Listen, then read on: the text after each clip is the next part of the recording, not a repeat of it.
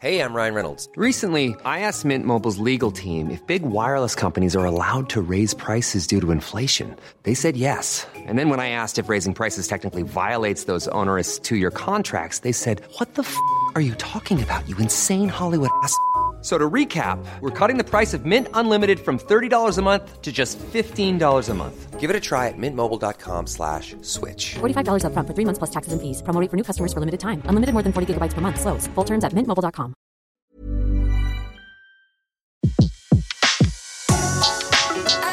Le meilleur de séances radio est maintenant sur We Love Cinéma. Le pavé dans la toile. César Monterol crève l'écran. Chaque mardi à 18h sur Séance Radio. Aujourd'hui, pas d'intro aux formules trop littéraires puisqu'il faut qu'on soit aussi concis que possible à l'image de notre sujet, la bande-annonce. Allez, c'est parti. Brad Pitt, Morgan Freeman, Gwyneth Paltrow. Have you ever seen anything like this? No. Alors commençons par un petit historique. Tout commence au début des années 10 aux États-Unis. À l'époque, un homme de cinéma du nom de William Selig décide, en partenariat avec le journal de la ville, le Chicago Tribune, de teaser à la fin de chaque numéro le prochain épisode d'un film muet intitulé The Adventures of Kathleen et divisé en 13 parties. C'est d'ailleurs ainsi que naît l'expression de trailer pour caravane, puisqu'on retrouve la pastille à la fin de chaque séance. La bande-annonce est née. Puis en 1916, les studios comprennent l'importance de la promotion. Ils se tournent ainsi vers la NSS, la National Screen Service, et leur confient l'ensemble de la communication publicitaire. Le plan est simple. La NSS vend les bandes annonces au cinéma et les studios, eux, touchent un pourcentage sur chaque transaction. Un plan bien ficelé puisque la NSS est le seul acteur du marché. Un monopole donc qui durera près de 40 ans jusqu'aux années 60 et qui leur permettra de mettre en place une structure de la bande annonce, plan iconique, voix off et inscription. La plus emblématique étant celle de Casablanca, génial film avec Humphrey Bogart et Ingrid Bergman sorti en 1942. Casablanca, city of hope and despair, located in French Morocco in North Africa. The meeting place of adventurers, fugitives, criminals, by the hope of escape to the Americas. But they're all trapped, for there is no escape.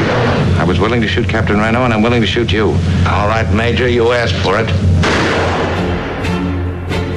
Nous sommes maintenant en 1960 et ce sont désormais les réalisateurs conscients de l'importance de la bande-annonce qui apportent un nouveau souffle à la chose. Il y en a notamment deux qui sortent du lot. Le premier n'est autre qu'Alfred Hitchcock qui, pour promouvoir son célèbre Psychose, réalise une sorte de court-métrage où, tel un guide touristique de l'horreur, le cinéaste donne une visite des lieux du film.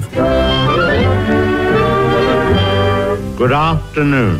Here we have a quiet little motel tucked away off the main highway and as you see, perfectly harmless looking. When in fact, it has now become known as the scene of the crime. Le deuxième réalisateur est tout aussi important puisqu'il s'agit de Stanley Kubrick qui, avec le docteur Folamour, signe une des meilleures et des plus bizarres bandes annonces que le monde ait connues. The Doomsday Machine. Ten females to each male. Pour ajouter un peu de coq au vin à notre hachis, ce qui pourrait s'apparenter à un attentat culinaire, on peut également citer les bandes annonces de Jean-Luc Godard, toujours dans les années 60. Enfin arrivent les années 70 et l'apparition de ce qui changera à jamais le cinéma, les blockbusters. Le premier d'entre eux n'est autre que le légendaire Jaws aka Les Dents de la Mer de Steven Spielberg, sorti en 1975. Les Dents de la Mer. Le film à voir avant d'aller vous baigner. L'importance de la bande-annonce et donc de la promotion apparaît ainsi sous les coups de boutoir du plus grand prédateur marin du monde. Pour vous donner une idée, sur les 1,8 million de dollars alloués à la promo, 700 000 ont été destinés à la télévision, histoire que personne n'oublie jamais les quatre mythiques notes de John Williams. Un investissement plutôt rentable puisque le film a rapporté en tout et pour tout 470 millions de dollars à travers le monde. Bon aujourd'hui niveau bande-annonce on parle de MTV Cutting Style, c'est-à-dire un montage extrêmement rapide et dynamique qui nous fait presque saigner des yeux avec une musique dantesque qui explose de partout. Et puis aujourd'hui, il y a ce qu'on appelle Internet. Un léger détail qui a sans doute transformé ce qui était une petite vidéo représentative du film, un avant-goût du vrai plaisir, en un contenu destiné à être partagé en masse sur les réseaux sociaux. Bon, passons à la partie analyse slash critique de la chose. Déjà parlons des bandes annonces diffusées en salle avant un film et de l'aspect rentable de ces dernières. Il y a quelques années, elles étaient limitées au nombre de 3. Aujourd'hui, on en retrouve plus de 6 à la suite, entrecoupées de pubs. Tout va bien. Et du coup, vous n'imaginez pas la bataille que se livrent les studios pour avoir une place de choix dans les salles en fonction de la popularité des films et donc de l'impact sur les spectateurs. J'adore le marketing.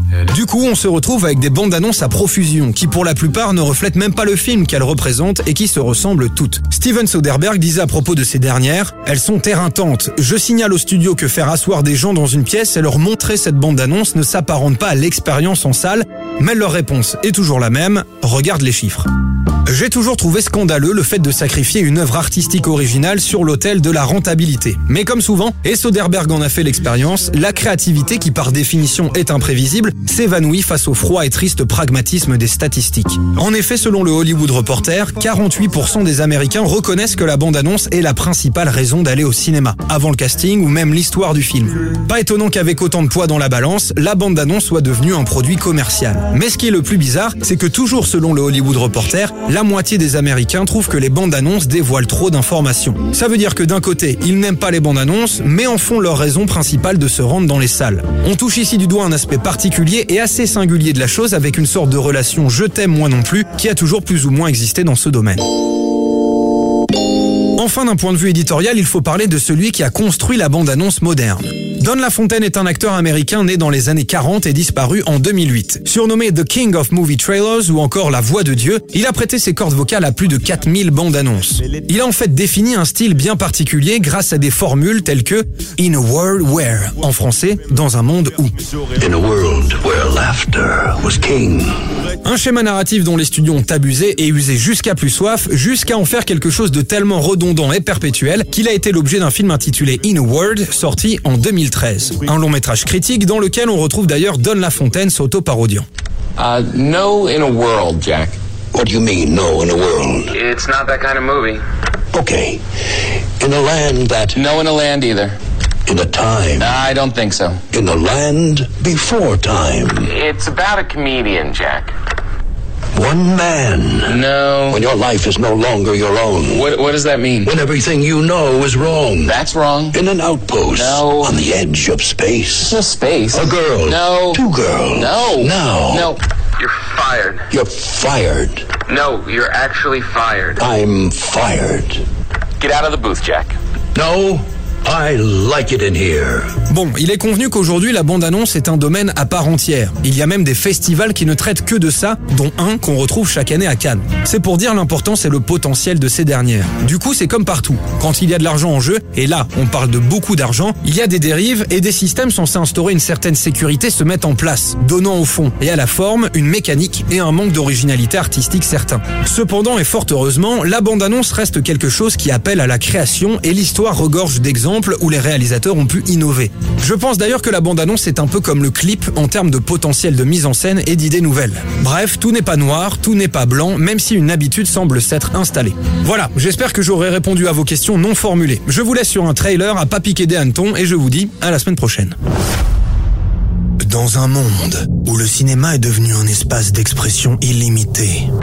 Vive le cinéma Au point qu'il est désormais difficile de s'y retrouver. Hi, I'm Michael Bay. Dans un temps où la concision est une denrée rare. I respect the crew, I respect you, Max, but you're amateurs. Quand tout ce que vous pensez connaître est en fait faux. Un seul homme tente de ramener la lumière au 7e art. Ok, check, ok. César Monterol, 24e place au Gérard de la radio, livre une prestation à couper le souffle. Bonjour à tous, aujourd'hui, une fois n'est pas coutume, on s'intéresse au lexique cinématographique.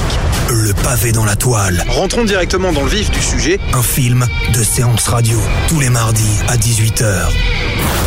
Une seule question subsiste. Serez-vous là? C'était Le pavé dans la toile, une autre vision du cinéma. Sur Séance Radio, par BNP Paribas. Retrouvez l'ensemble des contenus séances radio proposés par We Love Cinéma sur tous vos agrégateurs de podcasts.